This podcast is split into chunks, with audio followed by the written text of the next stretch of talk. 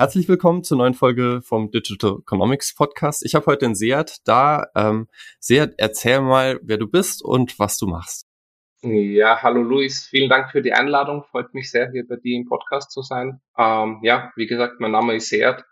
Ähm, ich bin vom Background her eigentlich Softwareentwickler, habe mich aber schon irrsinnig früh für alle, alle Themengebiete, die so in einem Unternehmen äh, anfallen, interessiert, sei es jetzt Marketing, Vertrieb oder selbst das Finanzwesen.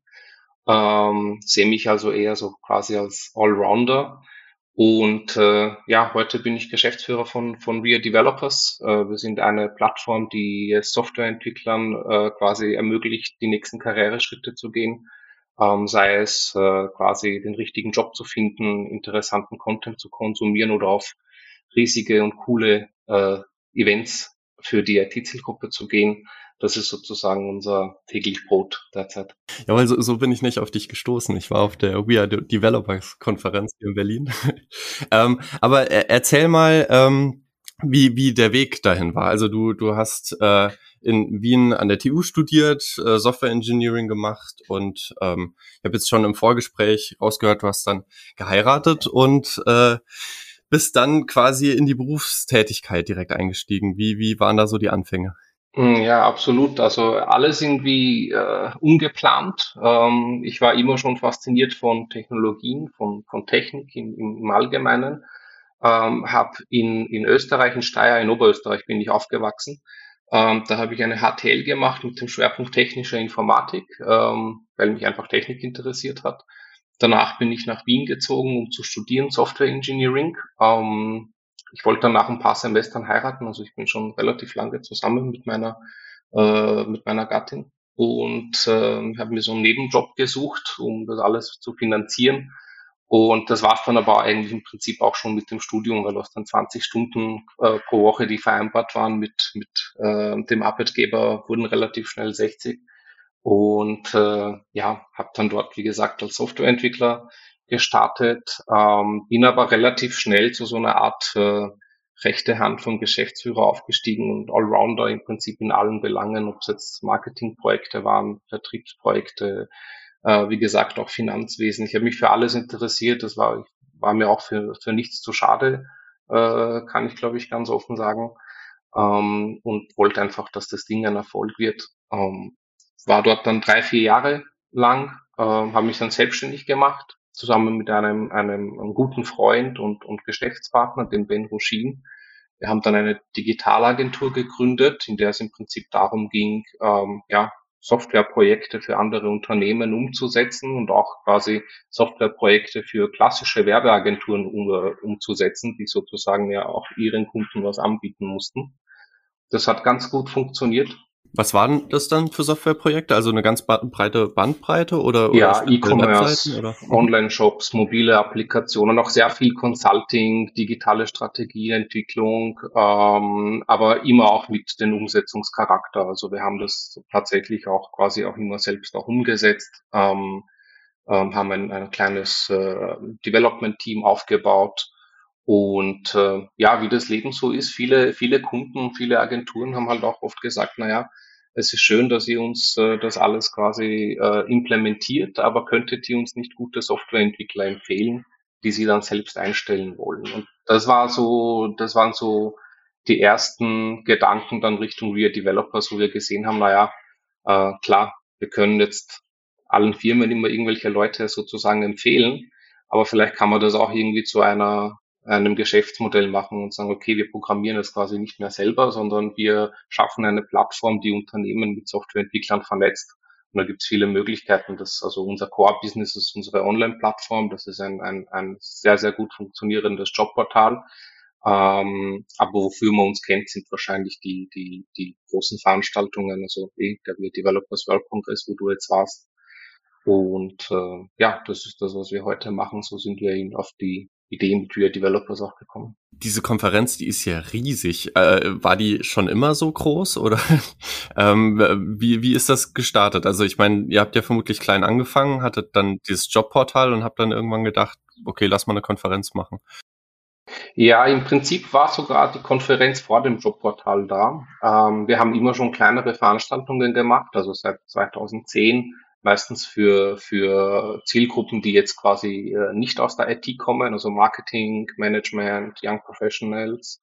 Äh, auch da haben uns die Unternehmen und Sponsoren immer gefragt, macht doch mal was für Entwickler, weil da haben wir noch mehr Bedarf.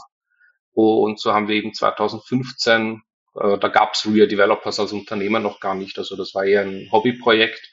Da haben wir einfach eine kleine Mini-Konferenz hier in Wien oder in Perchtoldsdorf, das ist ein Vorort von Wien, äh, gemacht mit zwei bis 300 Teilnehmern. Hat Spaß gemacht, hat zwei, drei Monate Vorbereitung benötigt, aber es war wirklich eher, sage ich mal, ein Non-Profit-Hobby-Projekt. Ähm, hat Spaß gemacht, wenn man das wiederholt, 2016 mit 500, 600 Teilnehmern und ähm, dann haben wir gesehen, okay, es macht wirklich so viel Spaß, dass wir das eigentlich auch zu unserem Beruf und unserer Berufung machen wollen.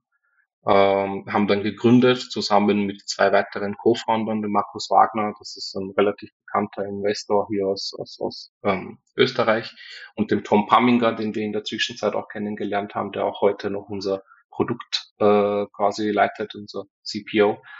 Ähm, und haben dann 2017 sozusagen das ein bisschen größer aufgezogen mit 4000 Teilnehmern hier in Wien, dann 2018 mit 8000 Teilnehmern in Wien, sind dann 2019 nach Berlin gezogen mit dem großen Event, auch wieder 8000 Teilnehmer.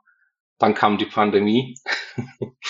Und ja, jetzt sind wir wieder am Start mit den Veranstaltungen. Also jetzt hat man knapp über 10.000 Teilnehmer hier in Berlin. Das war äh, sehr cool. Ich glaube, die Leute haben das gebraucht. Wir haben das selbst auch gebraucht. Ja.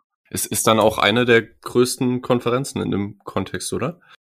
Ja, also es ist, glaube ich, von dem Typus Konferenz, Fachkongress mit Messe für wirklich diese Zielgruppe Softwareentwickler ähm, äh, wahrscheinlich die größte auf der Welt.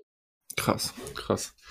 Ja, das ist, ist wild, wie, wie, wie sowas dann, dann Stück für Stück sich aufbaut und, und eigentlich, also man, man kann sagen, das hatte dann am Anfang, äh, wenn ihr 2010 gestartet seid, eher so Meetup-Charakter, ne? Das, ja, genau. Leute, habt ihr dann auch Meetup benutzt oder, oder wie, wie sind die Leute auf euch aufmerksam geworden?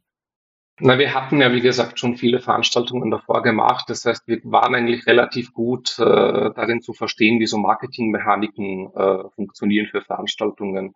Meetup, also was wir immer gemacht haben, ist, wir sind zu Meetups gegangen äh, und haben dort natürlich die Werbetrommel für, für unsere Veranstaltung auch äh, gerührt oder wie man da sagt. Ja. Ähm, und ja, Mieter.com, die Plattform, was du das meinst, haben wir quasi auch genutzt, aber es war jetzt nicht die, die, also das war jetzt nicht der ausschlaggebende Punkt. Und, und dann quasi Stück für Stück organisch, es spricht sich rum. Ihr habt jetzt vermutlich schon auch Werbung gemacht, aber vermutlich der größte Teil. Äh, also es wäre vermutlich schwierig möglich, so eine Konferenz von 0 auf 100 aufzubauen, wenn jemand sagt, er hat jetzt viel Budget. Äh, rei reicht vermutlich nicht, ne? Nein, das, das reicht absolut nicht. Ich glaube, worum es geht, ist, man muss einfach spitzen Content liefern und man braucht einfach die guten Speaker und die bekommst du halt nicht von null auf äh, eins sozusagen, sondern das baust du dir mit der Zeit auf. Also ein Teil unserer Strategie war, dass wir uns von Anfang an mit äh, sehr vielen namhaften, ähm, sage ich mal, Tech-Pionieren, Erfindern, ähm, oder einfach bekannten Softwareentwicklern sozusagen umgeben bei uns auf der Konferenz, äh, weil das spricht sich dann rum. Das macht auch die Runde, die sind ja auch alle vernetzt. Und dann kommt es auch dazu, dass wir eben ein super Line-Up immer haben mit wirklich ganz, ganz, äh, ja, sage ich mal, wichtigen Personen in der Zielgruppe. Ja, das hat man auch gemerkt, äh, finde ich jetzt bei der VR Developers Konferenz dieses Jahr, dass ihr da großen Wert drauf gelegt habt, dass es quasi ein Line-up ist, wo es einfach ein paar Gesichter gibt, wo dann schon so dieser Wow-Moment da ist. Also ich, ich habe äh, hab die Konferenz geteilt bei, bei uns bei Slack, äh, bei der Arbeit und dann gab es das ein oder andere Gesicht, was direkt erkannt wurde wo es dann schon so den ein oder anderen kleinen Fan-Moment gab bei Entwicklern. Ähm, also da, da sagst du, das ist ganz entscheidend, dass, dass quasi bestimmte Gesichter einfach da sind, äh, reizt dann vermutlich Leute. Ja, das ist absolut entscheidend. Das gibt dem Ganzen noch eine Seriosität, wenn du schaffst, solche Leute auch für die Veranstaltung zu gewinnen. Die gehen ja jetzt auch nicht auf jede Konferenz, also die kriegen ja relativ viele, viele Anfragen. Ähm, ich glaube, was auch ganz wichtig ist, ist das, was du gerade gesagt hast, dieser Fan-Moment. Äh, wenn, wir, wenn, wir, wenn wir uns ansehen, die letzten 10, 15, 20 Jahre, ähm, es gibt irrsinnig viele äh, Veranstaltungen für, für Marketer, es gibt irrsinnig viele Veranstaltungen für Tech-Interessierte, es gibt ganz viele Tech-Konferenzen, wobei man sich da oft auch die Frage stellen muss, was heißt jetzt Tech in dem Kontext? wir haben für uns entschieden, dass wir halt relativ ähm, ähm, technisch sind. Also ich würde sagen, jetzt eine, eine Marketingperson oder ein, ein Nicht-Entwickler wird bei uns wahrscheinlich 99 Prozent des, des Contents gar nicht verstehen. Ähm, und wir haben dann gesagt, okay, wir wollen auch etwas, etwas äh, aufziehen mit dem Event, wo, wo wir so ein wenig einen Festivalcharakter haben, wo die Leute sich auch selbst ein bisschen feiern, auch die Software, ich meine, Softwareentwickler generell IT-Fachkräfte sind im Prinzip Stützen unserer Gesellschaft. Die bauen, bauen äh, äh, die Zukunft auf, ähm, sind super wichtig für den gesellschaftlichen Wandel und alles. Ähm, und die hatten eigentlich in den letzten 10, 15 Jahren keine Plattform, wo sie selbst quasi präsent äh, sind. Und deshalb war das uns wichtig, ist einfach dieser emotionale Charakter viel mehr als auch dieser Education-Charakter, weil, weil lernen kannst du jetzt gerade heute auch äh, viel online, viel zu Hause. Für uns ist wirklich wichtig, dieses, dieses Miteinander, dieses Leute mit anderen Leuten vernetzen, auch quasi die, die, ich sage mal, die Stars der Szene greifbar zu machen, weil so Bjarne Strostrup, John Romero und so weiter, das sind vielleicht der breiten Masse keine bekannten Namen, aber für diese Zielgruppe sind das die, sage ich mal, George Clooney's der der, der Tech-Industrie oder der Softwareentwicklerindustrie. Ja, das fand ich ganz lustig. Bei John Romero, äh, Romero habe ich es gesehen, äh, dass quasi so ein roter Teppich mehr oder weniger ausgerollt war und da Leute Schlange standen, ich weiß gar nicht, eine Stunde lang oder sowas. Ja, das ging noch bis 20 Uhr am Abend oder so hat er noch Bücher gesigned, drei Stunden lang. Das macht er jedes Mal. Ich glaube fast sogar, dass teilweise dieselben Leute sich wieder so hochsignieren lassen, nur damit sie dann nochmal ein Foto mit ihm machen können. Okay, krass. Das heißt also von der Ausrichtung her sagt ihr auch, also es, äh, ich meine, das, da muss man glaube ich immer ein bisschen aufpassen, vor allem, dass man Entwickler nicht verprellt. Es soll nicht zu sehr in die Sales-Richtung gehen, dass da Firmen ihre Produkte verkaufen, sondern soll auf jeden Fall den Entwickler weiter in einem Fokus haben. Absolut, ja. Wobei das Ding muss sich natürlich auch irgendwie finanzieren. Das heißt, du brauchst einfach Sponsoren und Sponsoren haben natürlich auch ein Ziel. Die einen wollen rekruten, die anderen wollen natürlich ihre Produkte äh, schmackhaft machen und so weiter. Deshalb gibt's eben diesen Messeteil. Ähm, und äh, ja, wir, wir natürlich äh, consulten auch diese ganzen, äh, unsere ganzen Partner auch darin, quasi, wie sie einen Auftritt so gestalten, dass sie quasi auch, äh, wir sagen immer, ähm, die Herzen und Verstände der, der Entwickler ähm, gewinnen und jetzt nicht nur irgendwie wie so, so, so Werbung daherkommen. Herzen und Verstände. Wir sagen auf Englisch immer bring the hearts and minds of developers. Ich habe gerade versucht, das äh, zu übersetzen. Das heißt, man kann eigentlich sagen, die meisten Entwickler kommen vermutlich wegen einzelnen Personen und wegen Fachvorträgen, äh, die sie interessieren. Und wenn sie dann halt sowieso dort sind, laufen sie halt noch über die Messe, um paar Kullis und Kaffee und Kekse einzusammeln und treffen dabei Firmen. Ja, wobei man darf es nicht unterschätzen. Also die, die Unternehmen, die quasi bei uns präsent sind, das sind jetzt auch keine, das sind schon, schon, schon gute äh, Partner, die auch wirklich was zu sagen haben. Also zum Beispiel einer unserer Hauptpartner Volkswagen, ähm, sie entwickeln sich ja immer mehr zu einer Softwarekompanie und jetzt nicht nur zu einem quasi Autobauer. Ähm, und äh, die machen das schon richtig gut. Also die, die äh, sind dort mit ihren eigenen Entwicklern, die haben dort Workstations, die machen auf ihrer sozusagen äh, Expo-Fläche, Standfläche, äh, coden die mit Teilnehmern. Ähm, wir haben auch zum Beispiel Stripe gehabt, auch den Stripe CTO. Und, und also die Unternehmen entwickeln sich da auch weiter. Also die liefern teilweise wirklich coolen Content ähm, ähm, in der Messe selbst auch. Ähm, wenn du zum Beispiel irgendeinen Cloud-Anbieter nutzt, äh, AWS oder Microsoft, Microsoft Azure oder so, äh, du hast dort die Spezialisten, die kannst du fragen, quasi, die können dir weiterhelfen, äh, ganz ohne Hintergedanken, ob der dich jetzt heiern möchte oder dir was verkaufen mag und sowas. Ja. Ja, ja, mit Stripe habe ich mich auch ein bisschen länger unterhalten, weil ich finde es äh, sehr, sehr spannende Firma, was da gerade entsteht. Ja, die sind, die haben das gut gemacht die letzten zehn Jahre. Ja, und, und war interessant, weil, weil äh, es natürlich dann auch äh, klar äh, genauso deutsche Firmen gab, die ich irgendwie so gar nicht erstmal in der IT-Ecke vor ein paar Jahren gesehen habe. Also jetzt als Entwickler, dann weiß ich, klar, die DKB oder so ist da gut aufgestellt. Oder Ikea war zum Beispiel da, das da rechnet man ja auch erstmal gar nicht damit, Ikea auf einer Entwicklerkonferenz zu sehen. Aber natürlich, klar, die haben alle digitale Prozesse, die irgendwie abgebildet werden müssen. Ähm, ja, und gerade eine Bank oder ein E-Commerce-Unternehmen. Ja, viel mehr als das. Also viele Unternehmen, wie gesagt, wollen sich ja auch als Software-Companies ein bisschen darstellen. Ähm, und zwar total zu Recht. Also wir arbeiten mit vielen dieser Unternehmen auch äh, über die Konferenz hinaus zusammen. Also quasi ein, ein wenig Einblicke, was die so alles bauen. Und wenn du jetzt sagst zum Beispiel IKEA, äh, da geht es nicht nur darum, quasi den, den, den Online-Shop irgendwie zu digitalisieren, sondern da da werden tausende Softwareentwickler gesucht, um ganz, äh, sage ich mal, ganz krasse Dinge auf die Beine zu stellen. Also da geht es in, in Richtung äh, da gibt da gibt's Themen rund um, um künstliche Intelligenz, da gibt's Themen rund um Virtual Reality, da ging's, also das sind ganz äh, äh, spannende, spannende Softwareprojekte. Und äh, natürlich brauchen diese Unternehmen dann auch eine Plattform, wo sie sich, äh, ja, wo sie das der Außenwelt auch zeigen können. Weil sonst kommt ja, so wie du sagst, kommt ja keiner darauf, dass IKEA Softwareentwickler braucht oder zumindest halt für, für in der Masse und für so spannende Projekte.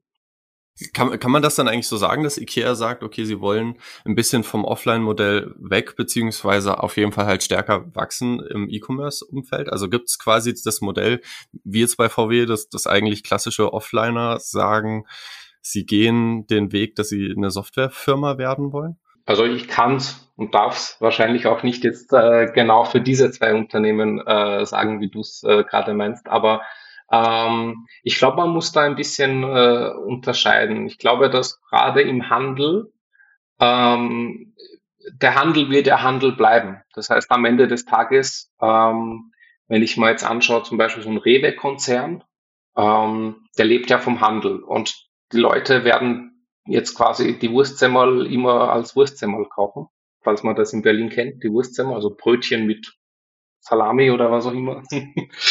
ähm, ähm, und dann gibt's eben sozusagen äh, ganz viele Softwareprozesse dahinter, die man da aufbauen kann. Aber am Ende des Tages will der, will der Kunde die Wurst ja mal kaufen. Ne? Und den kann man da auf dem Weg hin unterstützen. Ob das jetzt irgendwie Cashless äh, Payment ist, ob das jetzt irgendwie Optimierung der, der äh, sozusagen Regale ist, ob das äh, was auch immer ist. Ja.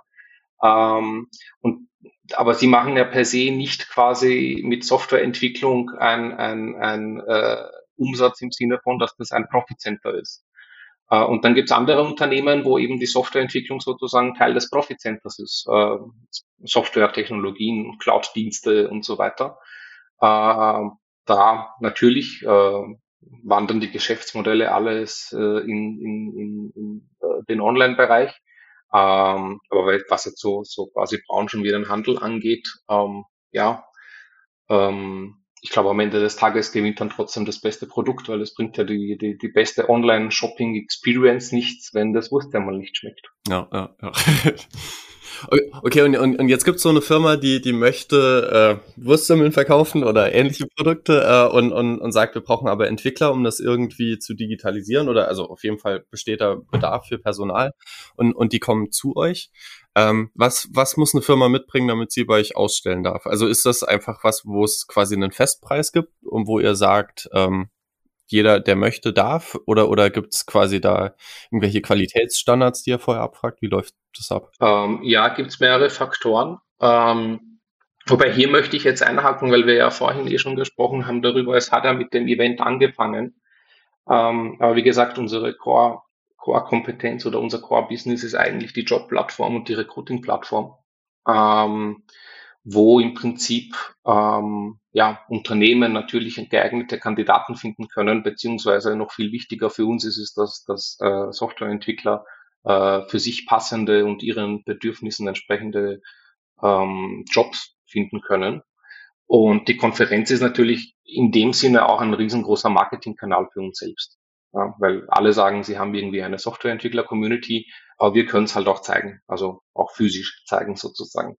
Ähm, und das eine äh, im Prinzip äh, hat sehr viele Synergien mit dem anderen. Also was wir, wenn jetzt jemanden ein, ein äh, IT-Fachkräfte heiern möchte, dann ist es im Prinzip heute ein, ein, ein langer Prozess. Also da geht es jetzt nicht nur darum, dass die ein ordentliches Gehalt anbieten, äh, und diverse Benefits, Obstkörbe oder sonst was, sondern da geht's wirklich ganz, ganz viel um Employer Branding, da geht's ganz viel um, um Thought Leadership, da geht's ganz viel darum, an welchen Projekten arbeiten die Leute, wer sind die Kollegen, ähm, kann ich mich dort beruflich weiterentwickeln, kann ich mich mit meinem professionellen Skillset als Entwickler weiterentwickeln äh, und so weiter. Und äh, ich meine, du hast in Deutschland, glaube ich, laut Bitkom, Bitkom-Studie so 120, 125.000 äh, zu besetzende offene IT-Stellen.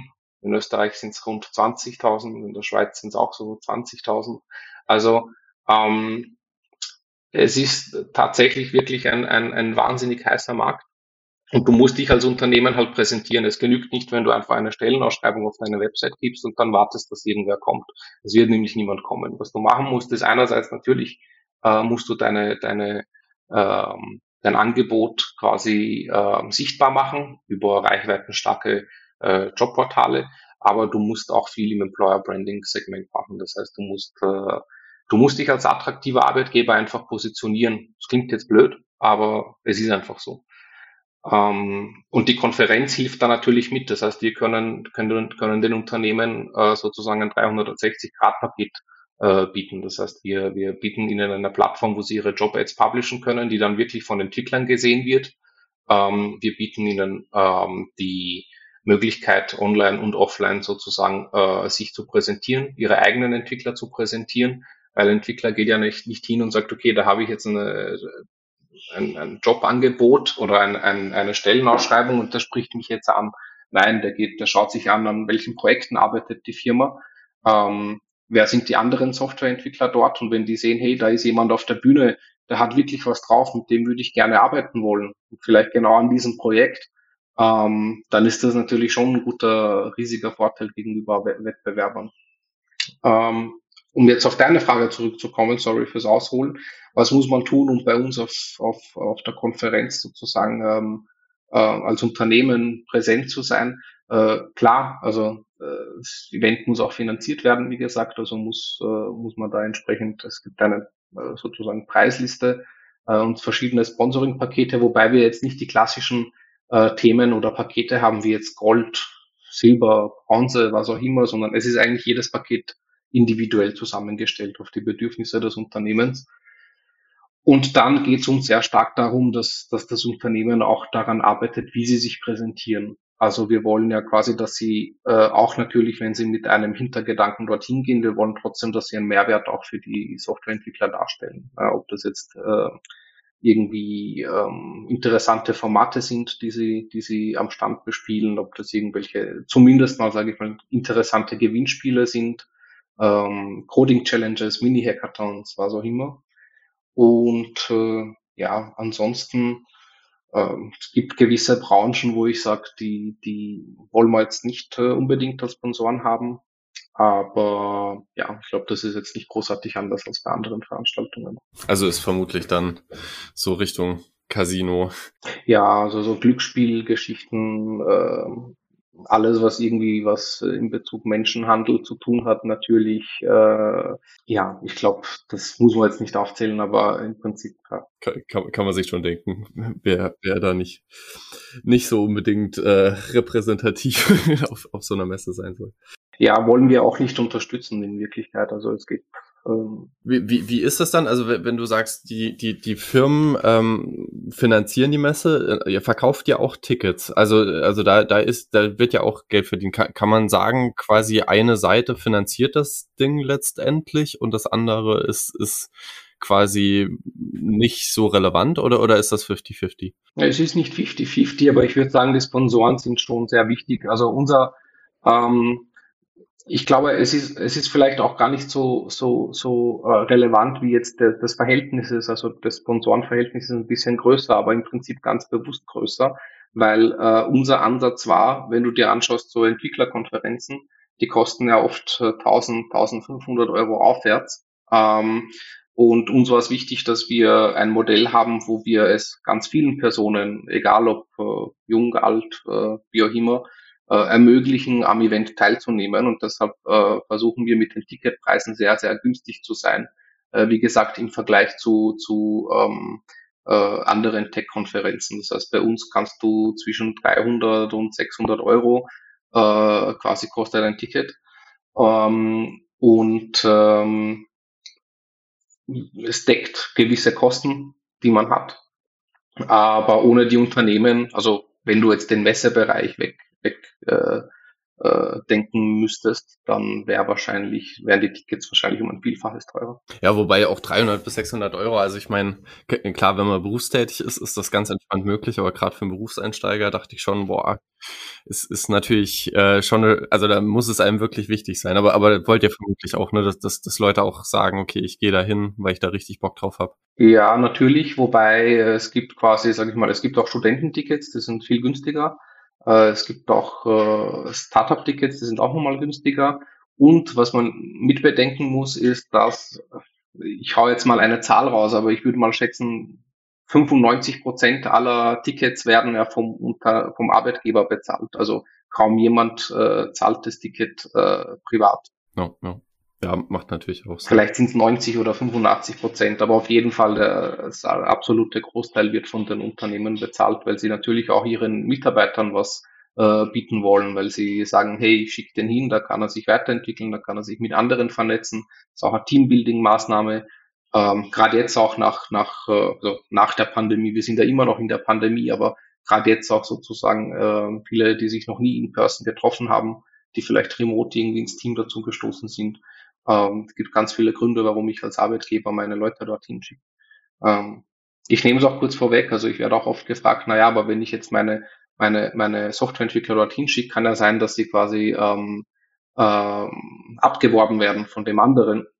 Da ist meine Antwort da äh, immer quasi, naja, wenn er gehen will, dann wird er eh gehen. Jetzt nicht aufgrund der Konferenz, äh, und wenn du ihn nicht hinschickst, dann ist die Wahrscheinlichkeit, dass er geht, nochmal höher, weil es einfach ein riesen Benefit ist. Ja, man kann, man kann halt schon echt eine Menge mitnehmen und interessante Leute treffen.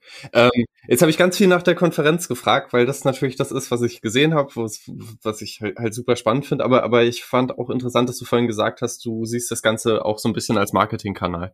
Ähm, ist, ist das so, dass, dass du quasi sagst, okay, ähm, euer Hauptgeschäft ist eigentlich die Plattform, ähm, dass, dass ihr quasi eure Plattform betreibt, darüber den Großteil des Geldes verdient, quasi als Core-Produkt und die Konferenz ist quasi was, was ihr dann jährlich macht, was Spaß macht, ähm, aber eigentlich das, was wahrgenommen wird, aber das nicht das Wesentliche? Ja, kann man, genau, so kann man das eigentlich genau ausdrücken. Also unser Core-Business ist, wie gesagt, ein, ein, ein äh, unser Online-Geschäft. Ähm, das ist ja auch skalierbar, ähm, was ja in der heutigen Zeit auch äh, quasi ein, ein Punkt ist. Ähm, das Event ist quasi nicht skalierbar. Also klar, kannst du es immer größer machen und so weiter und so fort, aber am Ende des Tages, äh, wir sind ja jetzt auch keine Event-Manager, wir machen das, weil es uns Spaß macht, wir machen das, weil natürlich dieser Community-Gedanke dahinter steht. Ähm, ähm, aber es ist jetzt, äh, also jeder, der mal Events gemacht hat, weiß, dass das im Prinzip ein High-Risk und Low-Margin-Geschäft ist. Das heißt, für uns ist es natürlich ein riesengroßer USP, weil es uns äh, bekannt gemacht hat und auch weiter bekannt macht.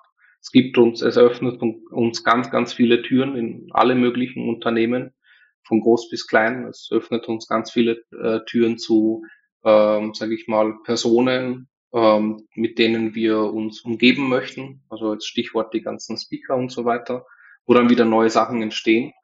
Ähm, aber ja, unser Core-Business ist ganz klar ähm, unsere, unser äh, Jobplattform. Dann, dann würde mich direkt mal zu, zu, zur Jobplattform interessieren. Ähm, ich wäre jetzt, äh, ich hoffe, das ist okay, das, das so direkt zu fragen. Ich, ich äh, würde persönlich, glaube ich, erstmal bei LinkedIn gucken, wenn, wenn ich, ich Jobs äh, gucken würde. Ähm, einfach weil ich glaube, das ist so die im Moment größte Plattform. Ich weiß es nicht, aber, aber, aber so, so der Anbieter, wo man davon ausgeht, da wird auf jeden Fall alles inseriert.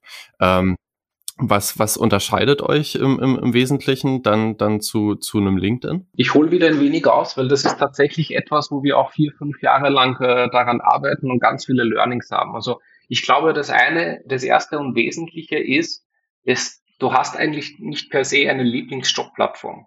Also du hast jetzt gesagt, du würdest mal zuerst auf LinkedIn schauen, aber du würdest wahrscheinlich genauso auf äh, anderen Portalen dich mal umsehen auch dich generell mal umhören im Freundeskreis und so weiter. Das heißt, du hast per se quasi äh, nicht eine Art äh, Lieblingsjobplattform, wo du sagst, hey, ich stehe heute auf, suche mir einen neuen Job und jetzt gehe ich auf meine Lieblingsjobplattform.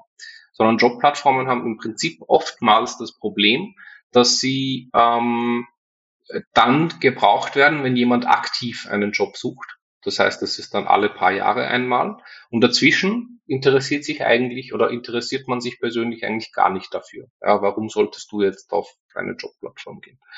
Ähm, so, und jetzt ist die Frage, wie überbrückst du die Zeit dazwischen und wie hältst du die Leute sozusagen bei Laune und welchen Mehrwert kannst du ihnen noch bieten?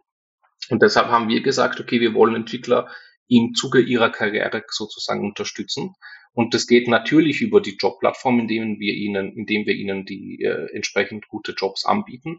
Allerdings ist ja Karriere nicht nur der Job, sondern es ist natürlich auch äh, die ganze persönliche Weiterentwicklung, das Skillset, äh, viel Learning und so weiter. Und deshalb produzieren wir ganz viel Content und äh, online und natürlich jetzt äh, auch mit den Events offline. Und was der Effekt davon ist im Prinzip derjenige, dass wir nicht nur aktiv äh, suchende Kandidaten ansprechen. Also wenn du jetzt sagst, du suchst einen Job, dann bist du ein aktiver äh, sozusagen äh, Kandidat auf dem Markt. Wenn du aber nicht aktiv einen Job suchst, und das ist der Großteil, sondern nur passiv, ähm, dann, dann würdest du ja gar nicht jetzt auf eine Jobplattform gehen. So, dadurch, dass wir aber quasi ähm, Content produzieren, haben wir auch die passiven Kandidaten oder im Prinzip alle Softwareentwickler bei uns auf der Plattform. Weil nur sechs Prozent der Softwareentwickler suchen tatsächlich aktiv einen Job. Das ist ja ganz, ganz wenig. Aber 65 oder 67 Prozent wären bereit, einen Job zu wechseln, wenn sie entsprechend sozusagen darauf hingewiesen werden äh, oder wenn sie, wenn sie ein passendes Jobangebot sozusagen bekommen würden.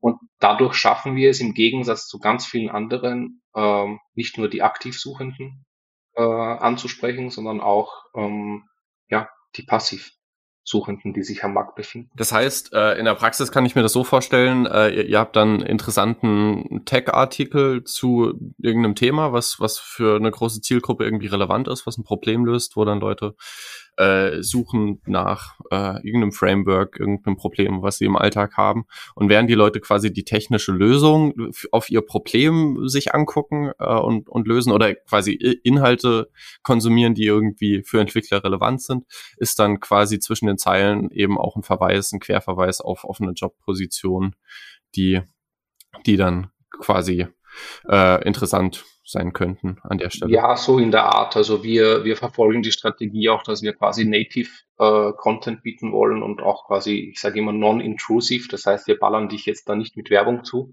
Ähm, das, das bringt nichts. Ja. Ähm, aber im Prinzip äh, sozusagen äh, klar, wenn du entsprechend äh, ein, ein Video bei uns auf der Plattform ansiehst, also wir haben also hunderte von, von Fachvorträgen bei uns auf, auf dem, dem, der Jobplattform von über alle möglichen Programmiersprachen und alles Mögliche. Ähm, dann werden natürlich dazu passende Jobs auch quasi äh, darunter angezeigt. Ja. Genau, also das hast du richtig erkannt. Ich glaube, was auch noch wichtig zu wissen ist, ist, wir, wir, äh, was auch ein Riesenvorteil ist, ist, wir fokussieren uns wirklich auf äh, Rollen, die im Software Development Lifecycle abgebildet sind. Also auch wenn ich sage Softwareentwickler, da meine ich damit natürlich auch, auch äh, Tester, Security-Leute, äh, DevOps-Leute und so weiter und so fort. Ähm, aber dadurch, dass wir uns eben auf diese, sage ich mal, Nische, wenn auch sehr große Nische fokussieren, können wir das Angebot auch viel besser präsentieren du bekommst auch quasi einfach aufgrund dessen, wie die Plattform gebaut ist als Entwickler, kommst du viel schneller zu interessanten Jobs für dich, als wenn du jetzt, äh, sage ich mal, auf generischen Plattformen schaust. Das ist dann, also ich, ich äh, weiß nicht, ist auch eher sporadisch, aber ich verfolge so ein bisschen T3N zum Beispiel. Das ist, äh, ja, denke ich, ein ähnliches Modell, äh, das dann einfach quasi auf unterschiedlichen Plattformen die Inhalte immer wieder mal haben für keine Ahnung, generell Digitalunternehmer und so weiter und, und dann äh, lässt sich quasi an der Stelle halt auch einfach schön das Ganze mit integrieren und platzieren, ohne, ohne aktiv auf die Nerven zu gehen, weil es halt quasi alles in die Nische passt. Ist ja auch manchmal interessant, Jobausschreibungen einfach generell zu lesen im Sinne von, was sind gerade aktuelle Technologien, die Firmen interessieren, was man sich angucken kann.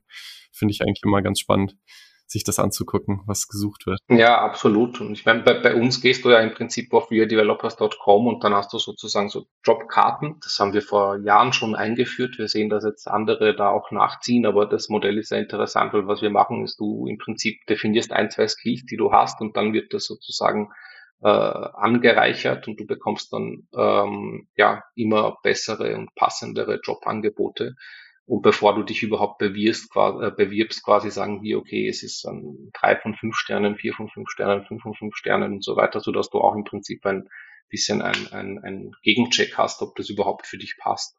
Also für, wir, wir sagen immer, wir wollen developerzentrisch agieren in allem, was wir tun, weil die Softwareentwickler sind in Wirklichkeit unser wahrer Wert, äh, wenn wir, wenn wir hier einfach, sage ich mal, ähm, eine große Community hat, ähm, die auch quasi uns folgt und uns und, und, und Spaß mit Real Developers hat und mit dem, was wir machen, dann kommt das andere von selbst. Ja, deshalb sind wir da gar nicht jetzt mal so, sag ich mal, äh, money-driven oder produkt-driven, sondern wir wollen einfach wirklich einen guten, guten Service und einen guten Eindruck bei den Softwareentwicklern hinter, hinterlassen. Ja, geil.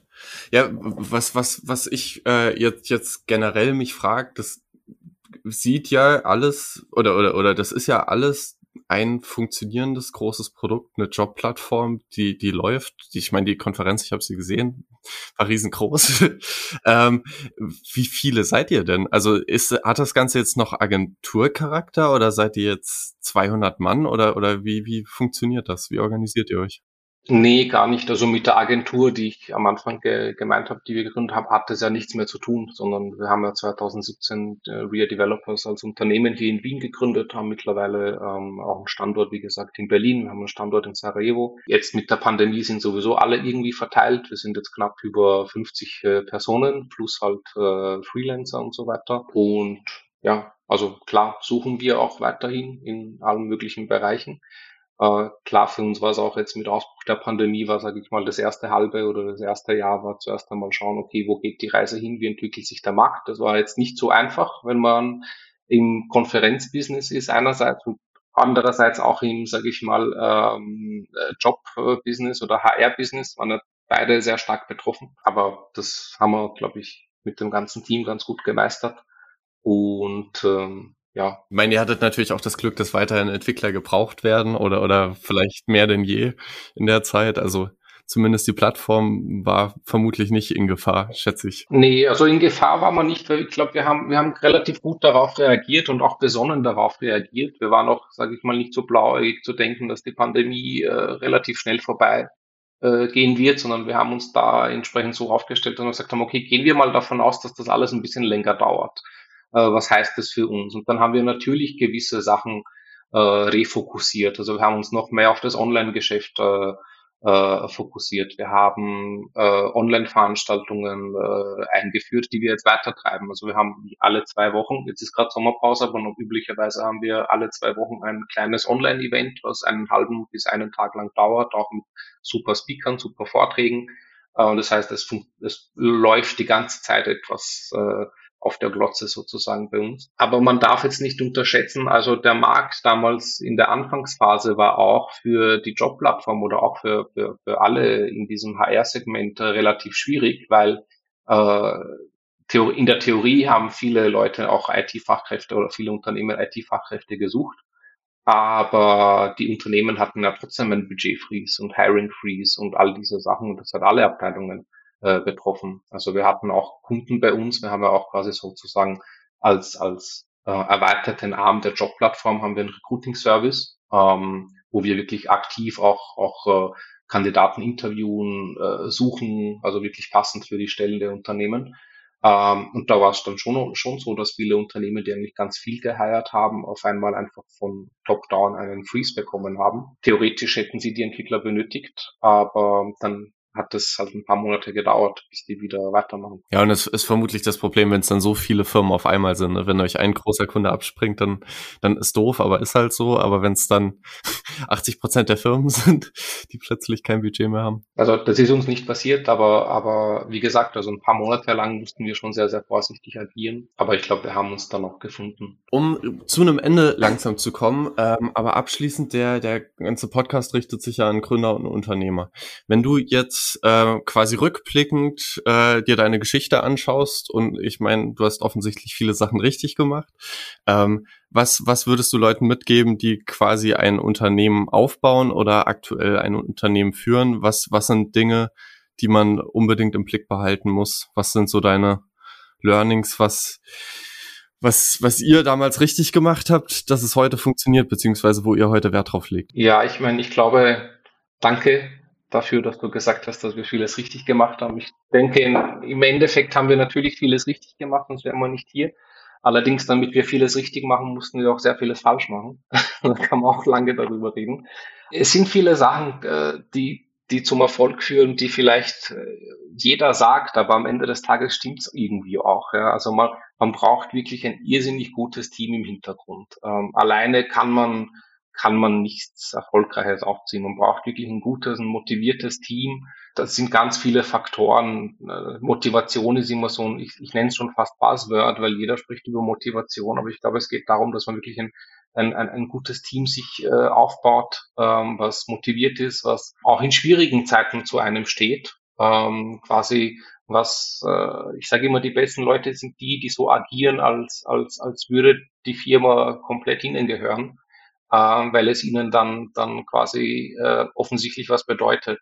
Ähm, ich glaube, man braucht funktionierende, funktionierendes Klima im Unternehmen. Man muss den Leuten Vertrauen geben. Das haben wir jetzt mit der Pandemie am besten gesehen. Also früher war es ja immer so, dass, äh, weiß die Remote war in keiner keinerlei Munde und, und heute ist es sozusagen äh, ja Benefit Nummer eins und und äh, das hat was gemacht mit der Gesellschaft, mit der Arbeitswelt. Ich glaube, man muss einfach den Leuten auch vertrauen, Fehler, Fehler eingestehen, Experimente eingestehen. Als Gründer würde ich sagen, ein Ratschlag wäre vielleicht mal ein oder zwei Wochen Urlaub zu machen. Das habe ich selbst viel zu wenig gemacht, aber was ich dann bemerkt habe, ist, ist mit einer gewissen Distanz äh, war das auch immer gut fürs Unternehmen, weil man dann ähm, auch gewisse kreative Denkprozesse anstartet.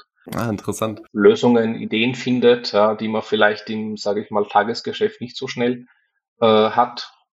Können sich die anderen auch ein bisschen von dir selbst erholen in der hm. Zwischenzeit.